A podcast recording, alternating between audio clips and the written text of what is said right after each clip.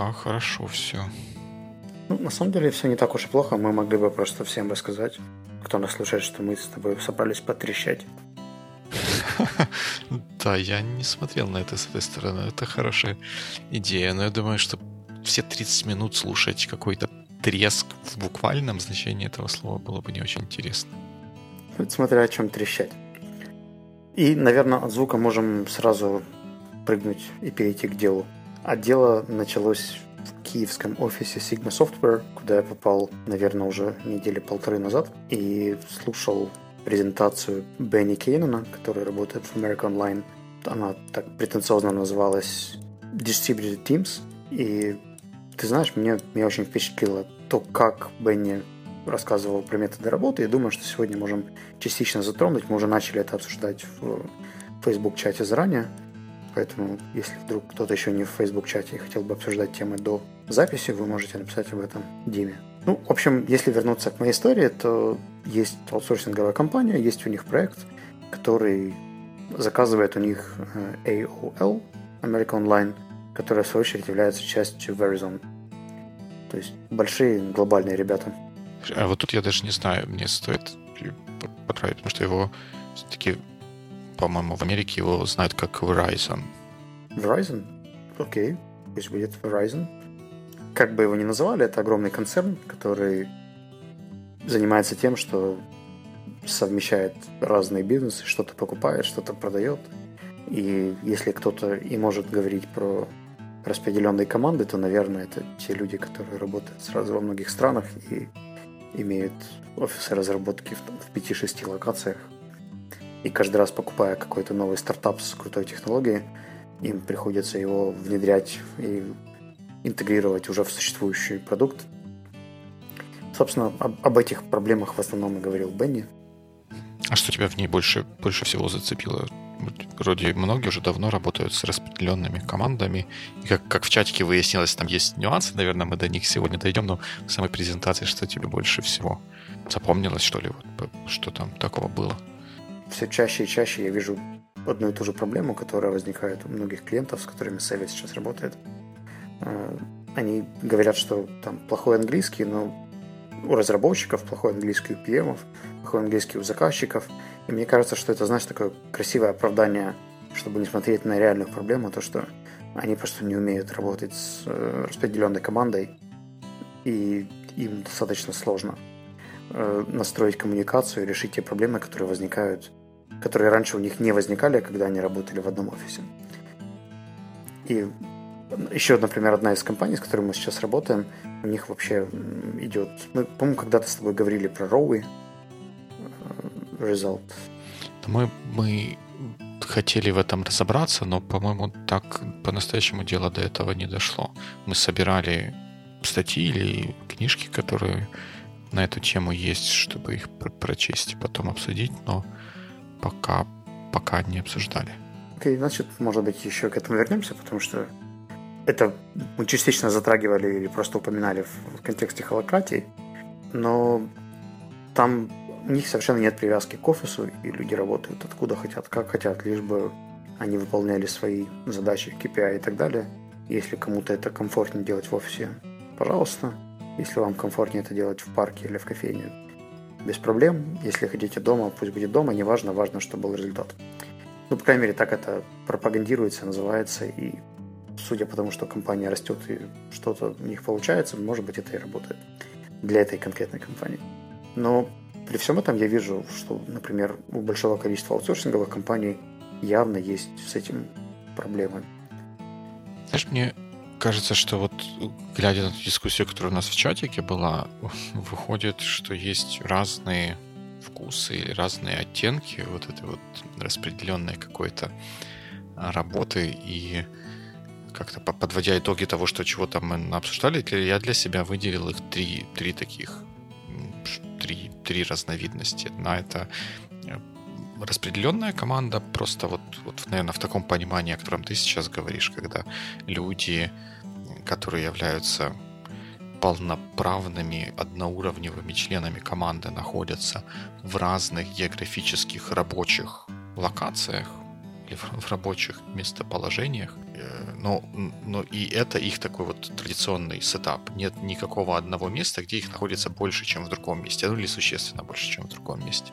Есть удаленная команда, когда э, большая часть команды работает вместе физически в каком-то одном офисе, в одном помещении, имеет возможность регулярно общаться друг с другом в реальном мире и какая-то небольшая часть команды, которая находится где-то в другом месте. При этом у них не совсем равномерное распределение функций, и вот они так что-то пытаются делать. Ну, это а аутсорсинговая команда в Украине, и заказчик где-то там, где-то там третья штука, которая для меня оказалась... Я, я про это сразу не думал, а потом как-то, когда мы в чате поговорили, как-то оно вырисовалось в какую-то отдельную ситуацию. Это сотрудники, которые работают из дому. Когда есть офис, и вроде как такой есть mothership, где все должны находиться, но есть некоторые чипенцы, ну не, неправильно это слово, но есть э, люди, которые работают ну, из дому которые вот как работают из дома не потому, что это у них distributed team, и не обязательно ходить в офис, и все равно, где ты работаешь, потому что это ни на что не влияет с точки зрения коммуникации со всеми остальными людьми, а как противопоставление тому, что они не работают в офисе, есть там отвлекающий фактор, или может быть еще какая-то что-то что такое. Смотри, если вернуться к э, презентации, то Бенни описал distributed team примерно так же, как и ты, что это люди, которые находятся там, где им удобно. Единственное, что в отличие от роллапа или команды Sevi, эти люди могут находиться еще и в разных странах, континентах и часовых поясах. И это несет дополнительные сложности, которых, наверное, у тебя и у меня пока что нет. Например, там каких-то этнических, кросс-культурных особенностей. У тебя же команда из одного этноса. Ну, наверное, наверное, да. А как, какие проблемы это вызывает? Дополнительные, вот то, что они распределенные из разных культур, какие-то дополнительные проблемы вызывает по сравнению с тем, что они были бы в одной локации, но были бы из разных культур. Мне кажется, ничего дополнительного не возникает. Может быть, это немного усугубляется их удаленностью, но как-то, если кто-то имеет тенденцию соглашаться с начальником и не спорить с ними, не поднимать проблемы, то он это что удаленно будет делать, что не удаленно будет делать. Да, но у тебя чуть больше инструментов влияния, взаимодействия, и он тогда больше себя ощущает частью команды, нежели на каких-то нерегулярных скайп-колах. Плюс, когда ты просто читаешь слэк-сообщение от неизвестного человека, и не представляешь его контекста, то это сложно, да, когда вы это делаете face-to-face на daily митинге, а не просто в Slack, то у тебя, наверное, просто чуть больше информации и чуть больше понимания, почему такой ответ, что за ним стоит.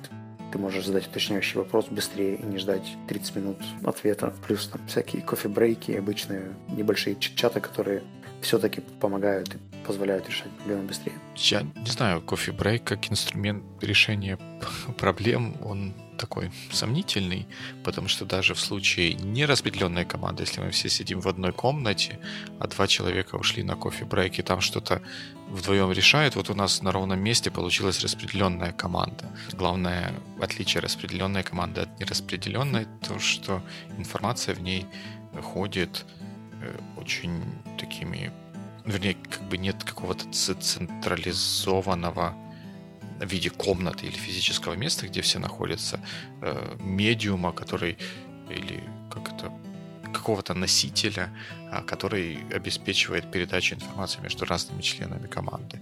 А вот когда они вдвоем ушли в курилки, что-то нарешали, и никому остальным не, не сказали, вот у вас в команде, которая сидит в одном офисе, проблема распределенной команды. Ну, ты знаешь, мне кажется, это не проблема распределенной команды, то, о чем ты сейчас говоришь, потому что, по сути, вот этим распределителем может выступать все что угодно. Это может быть мессенджер, это может быть какой-то видеокол сервис типа Hangouts, э, тот, который собирает всех вокруг, да, и дает обмениваться информацией. Я больше говорю о том, как раз ключевом отличии это о том, что происходит между встречами, между митингами, когда вы просто сидите где-то недалеко, и у вас скорость реакции другая, да, потому что ты можешь там, посмотреть, зайти в соседнюю комнату и что-то сказать быстренько вслух, да, или попросить, или позвать человека дать комментарий, и это будет немного быстрее, чем если бы вы созванивались вначале скайп-колл или там, ждали, ждали ответа в слэке. Честно говоря, такой особой разницы в этом не вижу, как, почему быстрее пойти в соседнюю комнату и там что-то сказать, нежели чем набрать человека по скайпу и ему сказать то же самое. Мне кажется, да, по скайпу это даже в случае девелоперов это может быть даже более эффективно, потому что они могут расшарить друг другу скрины, посмотреть и прям показать на проблему, на которую они смотрят. Знаешь, и, и да, и нет. Просто были ситуации во многих-многих этих проектах, с которыми мы работали, когда заказчик практиковал приезжать раз в месяц к команде и вместе проводить планинг сессии, потому что до и после у него было еще много эффективного времени, чтобы дать какие-то культурные вещи, какие-то моменты идеологии, которые важны для его продукта, а разработчики по скайпу напрочь отказываются это слышать и понимать. Как бы для него, для него это было важно, да, что, чтобы его слышали, его видели, и он мог увидеть обратную связь не просто квадратиками в скайпе или голосом, если нет видеозвонка, а какой-то живой реакцией, где-то кивком, где-то какими-то невербальными проявлениями, которые, в принципе, дают все равно больше фидбэка и больше уверенности, что тебя поняли. Ну, с одной стороны, да, тут невозможно не согласиться с тем, что личное присутствие, оно существенно, прям существенно, существенно расширяет канал коммуникации. Это информация, которая идет от одного человека к другому, когда они смотрят друг на друга, могут в носу ковырять, крутить пуговицы на рубашке, там, косить глазами и все, все такое, оно как бы очень-очень большой. Но в профессиональной среде вот то, о чем ты говоришь, меня немножко недоумение вызывает, потому что получается, что девелоперы получают какую-то коммуникацию, какую-то важную для них информацию, важную для успеха команды в целом и, соответственно, важную для их конкретного личного персонального успеха информацию, но и они ее не воспринимают, потому что она передается по скайпу, и бедному человеку этому нужно приехать к ним, чтобы смотреть им в глаза и это объяснять. Это мне кажется бы странно, потому что рано или поздно это должно будет привести к такой ситуации, когда девелоперы будут просто забивать на то, что он говорит по скайпу, и будут ждать его следующего визита. И это будет очень неэффективно. Ну, давай тогда я верну тебе нашу с тобой жизненную ситуацию, когда мы с тобой пытались, ну как пытались, сформулировали описание для Сонора, то ты тогда предпочел живую встречу с скайп-колом и обсуждение онлайн. И у нас было два варианта. Давай мы созвонимся и решим быстрее, или подождем неделю и встретимся вживую, когда я буду в Днепре. Для брейнсторминга, да, или для какой-то генерации идей ты выбрал тогда живую встречу через неделю, нежели там, более срочное решение сейчас через Skype. Да, совершенно верно, так и было, но раскрывая определенные карты, я тут, ну не в оправдание, а в, в дополнительное объяснение этой ситуации я бы сказал, что там, с моей точки зрения вот такая вот личная встреча, а, ну она естественно, повысила эффективность того, чем мы занимались, но, как мне кажется, она была более эффективна с точки зрения не, не, решения, не, не только решения вот той конкретной задачи, которая у нас была, а как какого-то такого вот ну, поддержания общей динамики того, куда и как, как мы двигаемся с, э, вот в, этом, в этом проекте совместном. И вот тут я бы не, не говорил, что именно для решения вот этой задачи была выбрана личная э, такая личная встреча, а не скайп, потому что, потому что так лучше. А как раз наоборот, потому что личная встреча помогла решить еще какие-то другие задачи, кроме той какой-то конкретной. Супер, так вот, это, это оно и есть. это то, о чем мы говорим. Что то, то, что ты назвал динамикой, да, или какими-то другими сопутствующими задачами, или прочими вещами, которые намного проще решать вживую, и занимается человек, который приезжает из UK в Украину раз в месяц, чтобы общаться с командой на, на какое-то количество дней. И явно не для того, чтобы просто провести планинг, да, но чтобы mm-hmm. передать динамику, почувствовать динамику, ускорить процесс, где-то наладить отношения чуть ближе. То есть все эти процессы, которые намного сложнее сделать в скайпе. если бы он сидел эти же три дня и скайпился со всеми или участвовал во всех скайп-колах, явно не было бы того же результата. Да, но тут, мне кажется, все еще остается открытым вопрос, что если бы не пытались все так вот прямолинейно, то есть мы, например, вот это вот у нас есть задача поддержать динамику, выработать общий вижен, вот эти вот все э, штуки, которые мы обычно делаем, когда клиент приезжает к нам для face-to-face митингов. Если бы мы не пытались переложить вот эту вот задачу так вот прямолинейно, мы раньше, когда мы все вместе находимся, мы решаем ее тем, что мы собираемся в митинг-руме и там что-то рисуем на доске и что-то обсуждаем. Когда мы не в одной комнате, давайте тоже соберемся как бы в виртуальном митинг-руме и будем пытаться тем же способом решить эту же задачу. И не очень хорошо получается, потому что канал коммуникации существенно сужается, когда мы просто в скайпе сидим и не можем друг друга пнуть под столом ногой, когда начинаем говорить какую-то ахинею. А вот если бы на это посмотреть с другой стороны, что вот, вот у нас есть такая ситуация. Джон находится в Англии, мы находимся в Украине, и предположим, что снова вот этот Эйфлат Лаякудль взорвался, и самолеты не летают. Джон не поедет в течение трех суток на поезде в Украину, и, но работать как-то нужно. Тогда это, мне кажется, включило бы какие-то креативные дополнительные инструменты, и тогда наверняка бы увиделось, что одним вот таким вот скайп-митингом или такой простой трансляцией старой, ну или методики из другого мира вот в этот новый онлайновый мир, мы не достигаем нужного результата. Нужно что-то добавить. Нужно, я не знаю, какой-нибудь там, как корпоративный портал, условно говоря, сделать. Сделать еженедельную рассылку про то, что какой вот, вот наш вижен и как что мы на этой неделе сделали такого, что подвигает нас к этому вижену. И глядишь, э, мы могли достичь того же самого, а может быть даже лучшего эффекта и без вот таких вот точных встреч и перелетов. Знаешь, очень сложно сравнивать, потому что подходы кардинально разные. И вот если говорить про инструменты, например, корпоративный портал, то мне кажется, их принимать еще сложнее, чем face-to-face митинги или какие-то уже привычные инструменты, а уж тем более разработчикам, да, которые и на митинги ходят с таким себе удовольствием. А если они будут еще в дополнение, да, или вместо этого учиться каким-то новым способом взаимодействия с э, продукт-оунером или кастомером или кем бы то ни было еще, даже с другими разработчиками, то это будет вызывать такое количество сопротивления. А как померить результат и стало ли это лучше, эффективнее и быстрее? Вопрос, да, потому что, по сути, эффективность команды – это получение какого-то результата в какое-то время.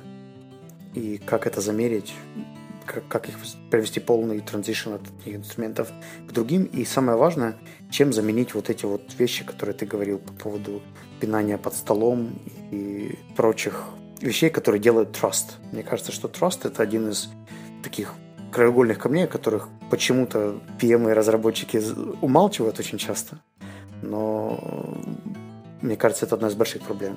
Да, да, trust и вот это вот слово transparency, которое ты раньше использовал, это безумно важная штука. И получается, что вот в этой, в той ситуации, про которую мы говорим, про мифического Джона из Англии, этому бедняге для того, чтобы получить вот этот вот transparency, чтобы верить тому, что происходит в Украине, приходится раз в три месяца в нее летать.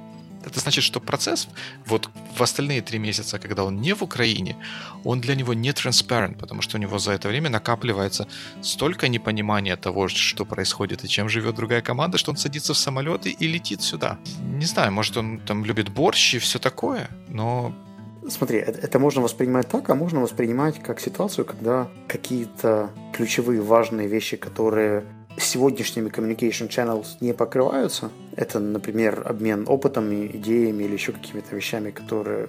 Или мгновенная обратная связь. Или просто обычный очный контакт, когда ты видишь адекватность человека с другой стороны. Это, кстати, отдельная тема. Не, подожди, вот я тут возьму на себя смелость тебя перебить. Адекватность человека проявляется не в, в, в профессиональной среде, она же проявляется не в том, что ты на другой стороне, стороне стола видишь причесанного, побритого и в негрязной рубашке человека, а в том, что когда он выполняет свои профессиональные обязанности, он делает их так, как это необходимо для того проекта, в котором он работает. Он может быть 300 раз красивый и побритый, но если он коммитит код, который не соответствует код, кодинг-стандартам, хотя мы три раза об этом говорили, то он неадекватный девелопер для данного проекта. Смотри, Ты, ты, ты, ты сейчас говоришь очень аналитические вещи в плане того, что для Distributed Team очень важна результативность и профессионализм. Если они есть, то все остальное придет. А вот дело в том, что не придет. И именно с этим связано то, что люди стараются привнести старые инструменты в новый digital мир. Это же не только потому, что они не знают каких-то других инструментов. Это потому что другие инструменты могут просто не работать для того, чтобы выстраивать вот эти самые доверительные отношения. И это не только вопрос transparency, это просто вопрос выстраивания отношений.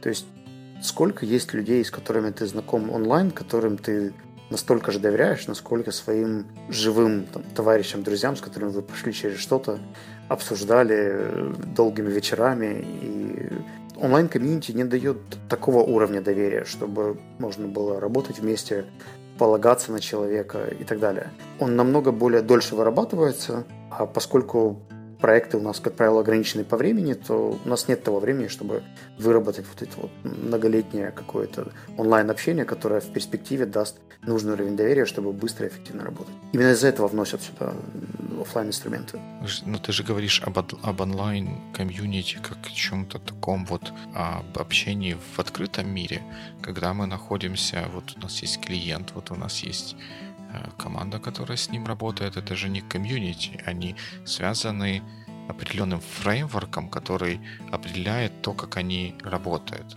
И доверие сначала базируется, ну, скажем, на том контракте, который был подписан, да, какой-то sale пообещал, что мы вам дадим, у нас самые лучшие, просто, просто супер мега боги э, будут с вами, с вами работать, и клиент начинает жить в такой реальности, потом начинает с этими супер мега богами взаимодействовать, которые боятся лишний раз сходить на митинг или что-то поговорить, боятся слова корпоративный портал, и он начинает, начинает терять доверие, что ему тут с одной стороны говорили о чем-то одном, а на самом деле реальность оказывается немножко какой-то другой. И тут э, он поним...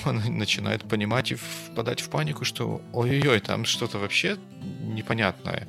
Тут там Сейл, который со мной в Англии сидел, он мне там такую красоту рассказывал, а тут что-то что вообще какие-то угрюмые э, девелоперы ходят, на видеоколах они камеру не включают, потому что у них там что-то, в общем, поломалась, не работает, я не могу их увидеть, они какие-то стрёмные, надо собирать чемоданы лететь в Украину, чтобы хоть как-то спасти положение. Мне кажется, что это не проблема распределенных команд, это просто проблема управления ожиданиями и созданиями каких-то нереалистичных ожиданий.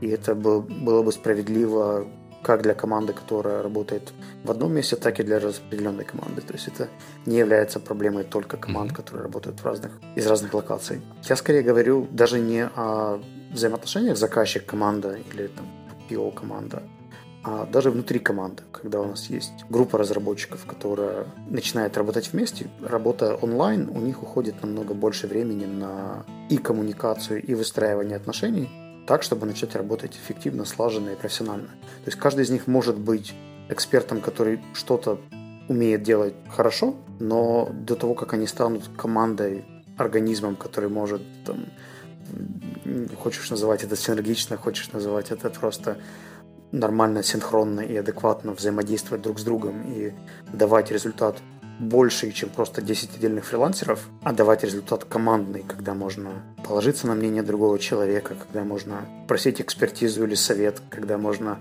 сделать другие вещи, которые ты просто не сделаешь с малознакомым человеком, то вот нет сейчас таких инструментов, которые помогли бы это сделать быстрее, а, как то Skype или еще что-то. Не знаю, мне, мне кажется, что тут как-то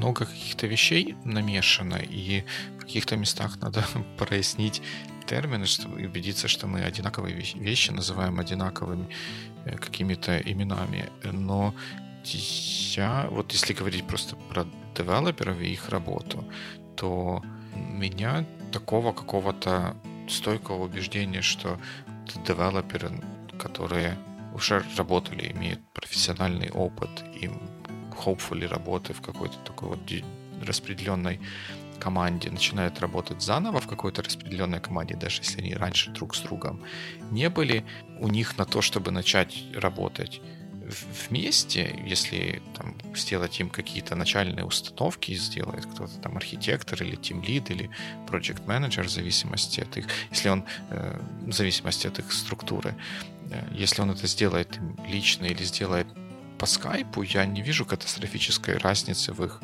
в их перформансе, потому что эти же самые девелоперы запросто ходят за экспертизой к стрэнджерам на Stack Overflow, и это их не вызывает никакой проблемы. А если тут ты знаешь, что у тебя под боком в скайпе есть э, коллега Геннадий, который разрабатывал вот тот модуль, с которым тебе нужно взаимодействовать, и ты можешь у него спросить или уточнить какие-то параметры его функционирования, то каких-то особых проблем позвонить или написать этому Геннадию возникать не должно, разве что там возникла какая-то личная неприязнь, но это так, такой фактор, который работает в любом виде распределения команды, и его надо решать как-то отдельно. Ну, а теперь давай добавим к тому, что Геннадий может оказаться человеком, который карьерист или ревностно относится к тому, кто к нему обращается, или, может быть, там не всегда открыто и честно отвечает на какие-то вопросы, думает об одном, отвечает о другом. То есть очень много human factors, которые проще почувствовать и увидеть вживую, нежели дожидаться, пока это всплывет где-то в скайпе, да, или надеяться, или полагаться. Просто еще у нас есть такая штука, что русскоязычные специалисты очень часто перестраховываются. Там не всегда доверяют, да, или не всегда готовы доверять другому человеку. Просто он предполагает, что он может быть где-то там недостаточно профессионален. Ну, этот русскоязычные специалисты слишком самонадеянны, ты это хочешь сказать? Ну, частично. А еще, еще хочу сказать, Полностью. что когда, каждый раз, когда я вызывал сантехника, он всегда жаловался на криворуких сантехников, которые сделали то, что он сейчас видит. И иногда я даже рассказывал, что на самом деле этот криворукий сантехник это вы, потому что именно вас я просил сделать. Он такой приходит, такой, кто вот это все накрутил? А я думаю, ну это же вы и накрутили, потому что я у вас это просил два года назад сделать. Вы, наверное, не помните. Но вот эти вот тренды, когда мы предполагаем, да, что люди могут там из каких-то негативных исходить каких-то предпосылок, они тоже усложняют момент доверия. Так, но они же его точно так же усложняют и в, в личной коммуникации. Ну вот а здесь включаются, знаешь, всякие факторы, типа интуитивных и не очень осознанных, когда, видя человеческую реакцию, улыбку или еще какие-то вещи, ты просто чуть-чуть быстрее доверяешь. С этим, наверное, не, не поспоришь, но я бы, если смотреть на такой более-менее идеальный или рациональный мир какой-то такой вот катастрофичной разницы в выработке вот этого вот доверия я бы не, не видел. Ладно, давай, может быть, от доверия есть еще несколько моментов, которые тоже стоит разобрать. Это сам процесс набора людей, да, потому что тоже такая вещь, которую я часто вижу в украинских реалиях, когда мы набираем людей, в основном исходя из их технических mm-hmm. skill ов, hard skill ов, которыми они обладают, когда мы знаем, что нам нужен там, крутейший .NET разработчик, и мы ищем .NET разработчика, и рекрутер, как правило, руководствуется в основном тех скиллами, потом проходит какое-то HR-собеседование на адекватность, когда он приходит, как ты говоришь, в белой рубашке, да, или вовремя появляется в скайпе и отвечает на базовые вопросы, осознает русский и английский языки. Но является ли это, например, критерием, что этот человек быстро интегрируется в команду, пройдет хорошую адапта... хорошо пройдет адаптацию успешно и сможет работать уже устоявшейся командой. Мне кажется, что в этом плане сложно. Это вообще ничего не означает, потому что его должны пособеседовать с ним, пообщаться те люди, которые непосредственно будут с ним работать. Без этого вообще ни о чем невозможно говорить. Да, и здесь вопрос, да, вот мы будем оценивать, просто, как правило, приглашают э, team members на техническую часть. То есть, а давайте мы его... Но это плохое правило. А вы как-то по-другому делаете, или ты видел случаи, когда это по-другому работает? Если мы знаем, что э, успех работы человека в нашей команде будет зависеть от того, насколько он грамотен технически, насколько он обладает необходимыми навыками зрелостью в какой-то коммуникации, вот тому подобных софт-скиллах, то значит мы должны проверить и то, и другое. И если приходит команда и просто все его пытаются завалить какими-то техническими вопросами и, и, и испытывать чувство удовлетворения тогда, когда им это удается, то мне кажется, это недостаточным для того, чтобы понять, насколько человек будет хорошо работать в команде. Тут как бы в аутсорсинговых компаниях есть же другая проблема.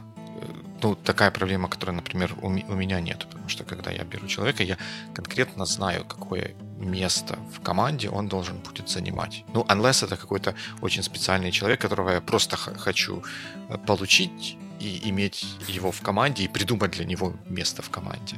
Э, в обычной ситуации я знаю э, вот то, то место, у меня уже висит фоторобот человека, которого, которого мне нужно. Я его с этим фотороботом сравниваю теми способами, которые наиболее явным образом смогут выделить важные черты.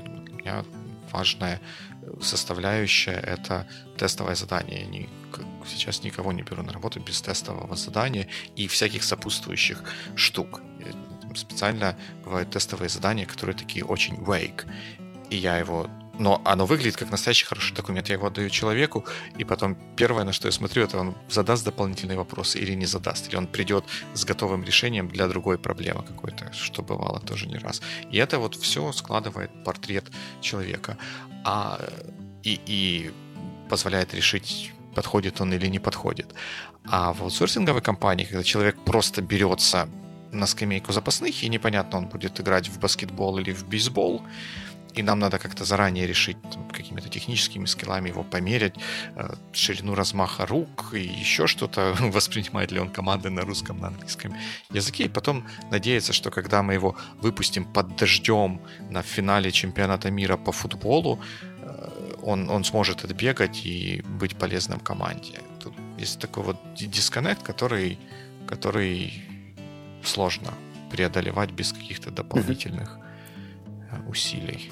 Ну, если ты не против, я это немножко верну все-таки в контекст э, распределенных команд. И ты очень здорово подметил, что нужен более четкий портрет. Да? Портрет человека не только с его технической стороны, но еще и какие-то дополнительные, как ты назвал, софт-скиллы, может быть, опыт работы в той же распределенной команде, э, который будет большим преимуществом. Но э, об этом, как правило, очень мало описывают и job description, которые постятся сейчас везде, и продуктовыми, и аутсорсинговыми, всеми компаниями, и распределенными, не очень. И самый важный вопрос, если твоя команда распределенная, и она не может прийти на собеседование в офис, чтобы пообщаться с новым тим-мембером, то вот это вот интервью через Skype, которое, по идее, должно оценить опыт и умения человека, оно же тоже усложняется. И по идее, затягивает процесс э, хайринга и потом адаптации этого человека в команду, поскольку будет... То есть ты, так знаешь, послушаешь его слово, может быть, получишь какие-то референсы о том, где он работал, но спустя только какое-то, какие-то месяцы ты поймешь, насколько он, правда, умеет или не умеет, или ему кажется, что умеет взаимодействовать с э, распределенной командой. Да, это точно так же и в команде, которая находится рядом в одной комнате. Через месяц может оказаться, что человек, э, хотя отличный технический специалист, но он жуткий сексист и создает ненужное напряжение в команде. Тоже этого сразу не поймем и на собеседованиях не поймем, и поэтому это узнаем потом, и через месяц-два его уволим. Ну да, я, я просто к тому, что не кажется ли тебе, что с удаленными собеседованиями риск пропустить вот такие сексистские шутки и прочие вещи намного выше, чем с э, командой, которая работает в одном месте? Не знаю. Настолько выше, что при наборе команды тебе придется тратить намного больше и ресурса команды, и своего личного, чтобы пройти вот этот selection, а потом период адаптации. Мне кажется, что оно в обоих случаях плюс-минус одинаковое, просто используются другие, другие инструменты, и фокус перемещается на какие-то другие части этого процесса. Но если мы так бы проводили три интервью например, какой-то начальный скрининг, например, с HR, mm-hmm. потом интервью с менеджером, а потом какое-то интервью с командой или с какими-то отдельными членами команды. Это три интервью. То в случае, э, что в очном, что в неочном случае все равно были бы эти три интервью. И, возможно, в очном случае нам бы дольше пришлось это все организовывать, чтобы обеспечить присутствие человека в нашем офисе. Вот я когда ездил э, сколько раз? Ну, один точно раз, я уже что-то не помню. Microsoft проводил, я еще в университете учился, проводили такую вот хайринговую какую-то сессию в Москве. И получается, я прошел два телефонных интервью перед этим, и они меня пригласили вот на, на вот эту вот очную штуку. Они сняли, хотел сказать, этаж, но я не уверен насчет этажа. Может быть, просто несколько номеров в гостинице, и ты целый, целый день, несколько часов с разными людьми вот так вот собеседуешься которые вот разные этапы вот этой вот всей штуки предоставляют. И это организовать было очень сложно и очень много времени занимало. Вот, ну и последний момент, это, собственно, который, который мне тоже интересен, это инструменты по адаптации. Точнее, отсутствие инструментов по адаптации человека.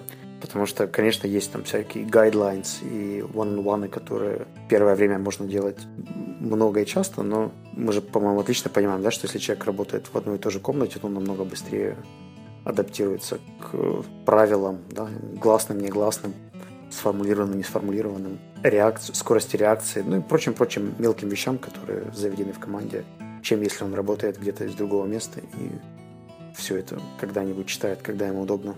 Я вот тут не соглашусь с тобой. Мне кажется, время там одинаковое. Как, какие, если у нас есть определенная transparency, он видит, что и как делают другие члены команды вот в профессиональных выполнении своих профессиональных обязанностей, он это повторяет и старается делать так, как, как все остальные. И он что, что так это видит, что, что, что по-другому это видит. И адаптация, мне кажется, сейчас вот век современных технологий, когда мы со многими друзьями намного чаще общаемся какими-то виртуальными методами, чем встречаемся лично, тоже какого-то такого вот а, особой адаптации или что-то какой-то новизны в том, что нужно общаться с людьми при помощи компьютера и каких-то вот таких вот электронных средств, а не пожимая их мощную руку, тоже не должно вызывать проблем, особенно если мы говорим про программистов. Ты знаешь, я хотел бы, наверное, просто прояснить один момент. Ты, вероятно, слово transparency понимаешь как то, что каждый видит все, что происходит на проекте, и все достаточно прозрачно для, для всех участников процесса. В то время как в том контексте, который был указан в презентации, transparency имелось в виду только, что человек имеет всю информацию, которая необходима ему для успешного выполнения его заданий. Uh-huh. Находясь удаленно, он как бы получает да, необходимую дозу информации о том, что, что ему нужно, чтобы выполнить, но при этом он не имеет вот этого фона, который бы он имел, если бы видел, как параллельно кто-то общается с э, как часто его команда общается с кем-то, назначаются митинги, кто куда ходит, кто, кто, кто как работает и так далее. А почему он этого не может видеть, если он находится удаленно? Если те люди, которые вот туда вот ходят, они будут писать, о, я ходил сегодня с Джона. Вот у нас, например, сейчас мы обрабатываем поток заявок на перенос приложения в клауд, который к нам приходит после вебинара. И мы, у нас этот процесс прозрачны, все, даже те, кто непосредственно не вовлечен в этот процесс, они знают, куда попадает вот эта вот информация, они могут туда посмотреть. Она туда все, все складывается. Я, я когда с каким-то клиентом или с этим проспектом поговорю, я туда эту информацию вношу, и она доступна всем тем, кому она необходима для работы. How's that different from Смотри, здесь как раз очень здорово ты подметил, что все, все могут туда посмотреть, но кто туда посмотрит? То есть давать такую возможность не означает, что это станет инструментом, который будет работать, а в случае с э, командой, работающей в одном месте, он без выбора в любом случае будет получать кусочки информации, которые он даже, может быть, и не хотел бы получать, но получает и за счет этого быстрее адаптируется к тому, что происходит вокруг. То есть, например, э, когда мы создаем какой-нибудь ивент э, для Севи, у нас есть определенное количество треллобордов, и при том, что у меня есть возможность читать и смотреть все что угодно, я, естественно, этого не делаю, потому что меня это не касается. Да, у меня есть доступ ко всему, что происходит, но, скажем, если бы мы, например, сидели и работали в одном пространстве, то я, я бы явно владел контекстом в разы, а может быть и на порядок больше, чем удаленно, при том, что вся эта информация также доступна в Task Manager. Ну, я вот я не чувствую, почему бы я владел больше, если бы эта информация как-то доносилась, а если вот в тот момент, когда кто-то говорит об этом, ты вышел, вышел за кофе, и ты пропустил этот момент. Это та же самая ситуация. Ты, э, эта информация, может быть, где-то и доступна, но ты ее не, не получил, и ты не пойдешь спрашивать, а что там было, а, что, а как там, где там. Это то же самое, что не смотреть в этот Trello board. Но если это важно, чтобы люди владели этим контекстом, то тогда нужно систематично бороться за то, чтобы они этот контекст получали, делая какую-то рассылку или делая weekly uh, review meetings or weekly team updates or company updates or something, something like that мы не можем полагаться на то, что они находятся в одной какой-то комнате и будут слышать обрывки фраз и строить из этого правильную картинку. Они точно так же, услышав эти обрывки фраз, могут услышать, построить себе какую-то неправильную картинку, которая навредит тому, что происходит. И если это важно, то надо брать ситуацию в свои руки и выстраивать ее так, чтобы все получали нужную правильную картинку.